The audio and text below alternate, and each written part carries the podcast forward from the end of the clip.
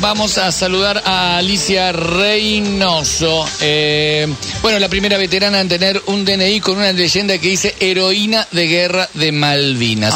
La vamos a saludar a Alicia. Alicia, buen día, ¿cómo va? Diego Correo y todo el equipo. Saluda, ¿cómo estás? Hola Diego, hola a todo el equipo Bueno. desde Paraná, los saludo. Muy bien, gracias a Dios. Gracias por llamarme. Un placer poder saludarte.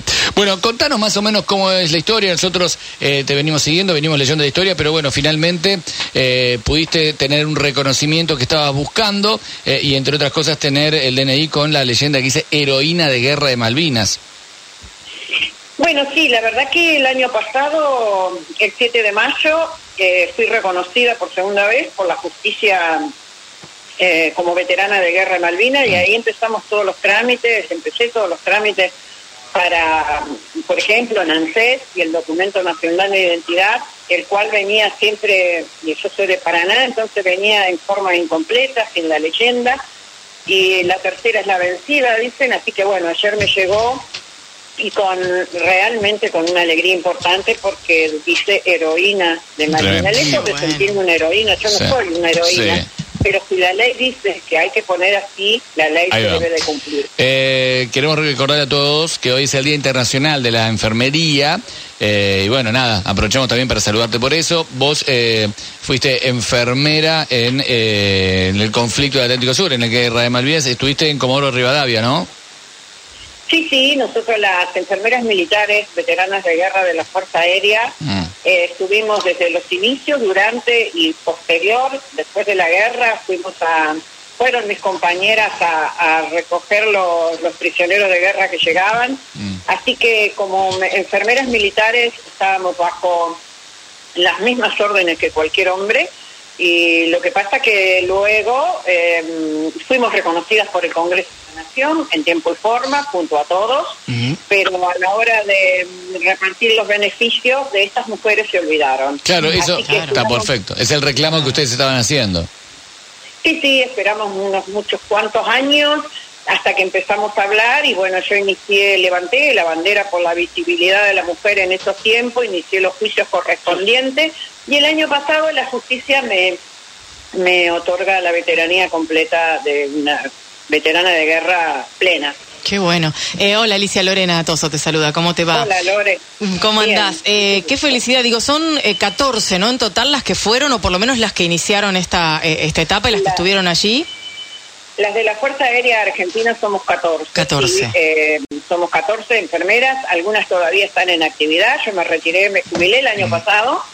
Eh, así que mm, con 42 años eh, efectivos de trabajo en la fuerza.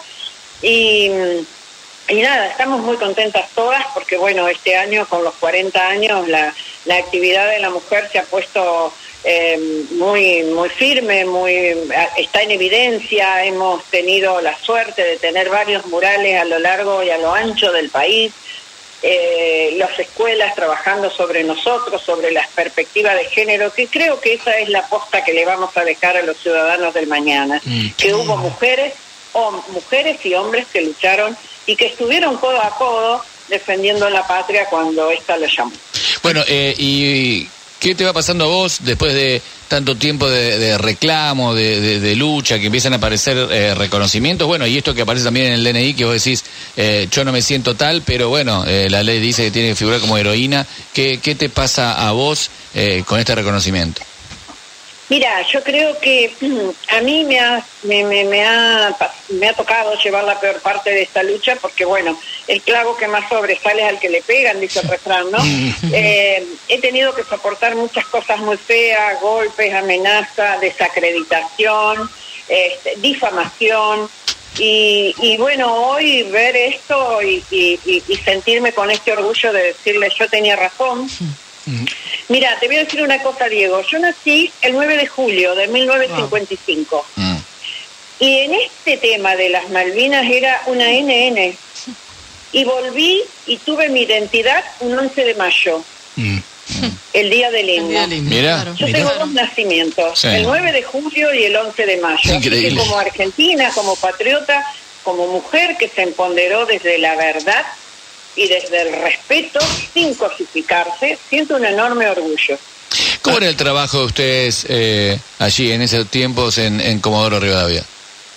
Mira, nosotras fuimos desplegadas desde Buenos Aires, yo era la jefa de enfermería del Hospital eh, Aeronáutico Central y mm, hicimos, eh, bueno, armamos el hospital que llegó unos días después que nosotras, eh, atendíamos, conteníamos y evacuábamos en todas las evacuaciones aeromédicas que había a los heridos que, que llegaban y que venían de cualquier parte.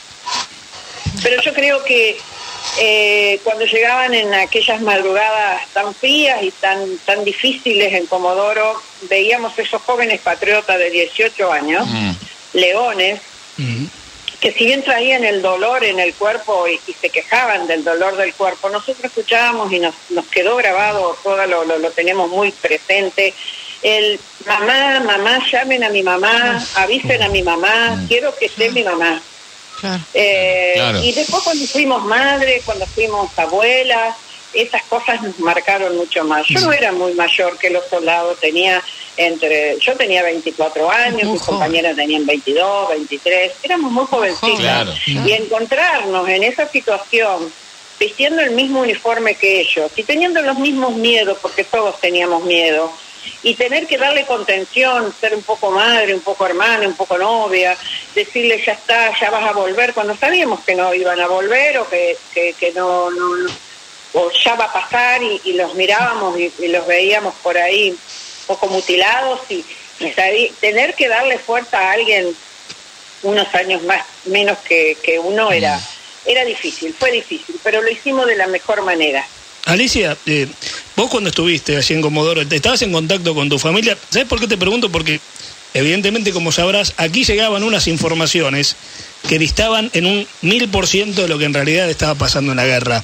Vos hablabas con tu familia, te preguntaban, te contaban lo que se decía allí, vos le tenías que contar realmente qué era lo que estaba pasando. No, no, Diego, nosotros no podíamos hablar con la mm. familia, las, las, las comunicaciones estaban totalmente restringidas Inclusive solamente lo hacíamos por medio de cartas y que eran controladas también para salir y entrar las cartas que no llegaban.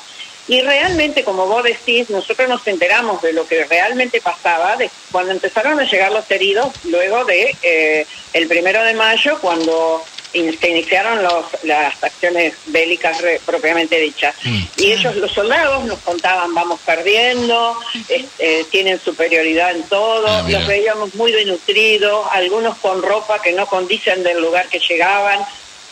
Y la verdad que eso nos revelaba, y no, pero no podíamos hablar. Y no pudimos hablar porque esa era la orden, no hablar, no decir, no y esa fue la orden terminada del conflicto. No pueden hablar, de hecho, a mí me mandaron a sin ir a ver a mi familia. Me mandaron a hacer un, curso a la escuela de aviación de nueve meses y yo pude verla recién en el primer franco, que fue creo que al mes, no me acuerdo bien cuándo fue. Ni, bien llegaste a Malvinas fue eso.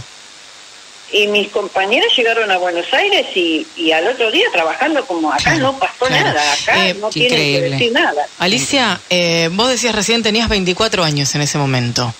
Em, sí ¿Cómo se hace para convertirse en resiliente de una guerra? Porque ah, vos eras enfermera, sos enfermera, trabajaste toda la vida de eso, mm, obviamente eh, elegiste una tarea que es ayudar a los otros, pero ¿cómo se hace para, para vivir después de una guerra? Mira, eh, yo recién hablaba con Andy Kunesov, ah. que su papá no, me atendió a mí en, Buenos Aires en la Asociación del Psicoanálisis. Yo tuve que hacer psicoanálisis después de muchos años y, y la verdad que uno no, no, uno aprende a vivir con esto, ¿no? Esta mochila que nosotros tenemos, que, hoy por hoy algunos le llaman o se le llama estrés postraumático, no la vamos a sacar nunca. Pero sí, el estar hablando, por ejemplo, hoy con ustedes, a mí me ayuda a aliviar la mochila porque me siento contenida ahora yo. Allá tenía que contener yo, ahora siento contención de ustedes hacia mí. Claro, sí, sí, y verdad. Eh, bueno, y es una historia que finalmente después de tantos años ustedes encuentran este reconocimiento y esta posibilidad de poder contarnos a todos nosotros lo que pasó eh, y cuando vas contando cómo era el día a día de, ustedes allí nos vamos imaginando situaciones que eh, que nos hacen pensar y reflexionar algo que por ahí no tenemos tan presente o cada tanto decimos, uy, se acerca la fecha, un 2 de abril, pero hay que tenerlo, ¿no? Presente, eh, Alicia. Mira, eh, yo creo que este año eh, estamos transitando los 40 años y creo que es lo que se debe hacer, hablar de Malvinas todos los días, porque lo que se olvida, por ahí cometemos el error de repetirlo. Y la verdad que los que tenemos el honor de ser eh, excombatiente, en mi caso heroína de la guerra de Malvinas, hemos tenido y tenemos ese honor, pero también tenemos, hemos sentido el dolor, el horror y el olor de una guerra. Entonces no queremos que eso se vuelva a repetir y por eso por los colegios, por donde vamos, decimos solamente una frase de Madre Teresa que dice que el único camino es la paz y el diálogo. Ah. Alicia, decías que eran 14 eh, las enfermeras o, o 14 las mujeres de la Fuerza Aérea. ¿Hay otras de otras fuerzas en la misma situación o en situación parecida que merezcan el reconocimiento que lo estén buscando? Eh, eh, sí, sé que las hay, eh, pero no me corresponde a mí hablar, ¿viste? Porque siempre estamos diciendo que estamos todas vivas para que mm. cada uno mm. hable y luche por lo que le corresponde.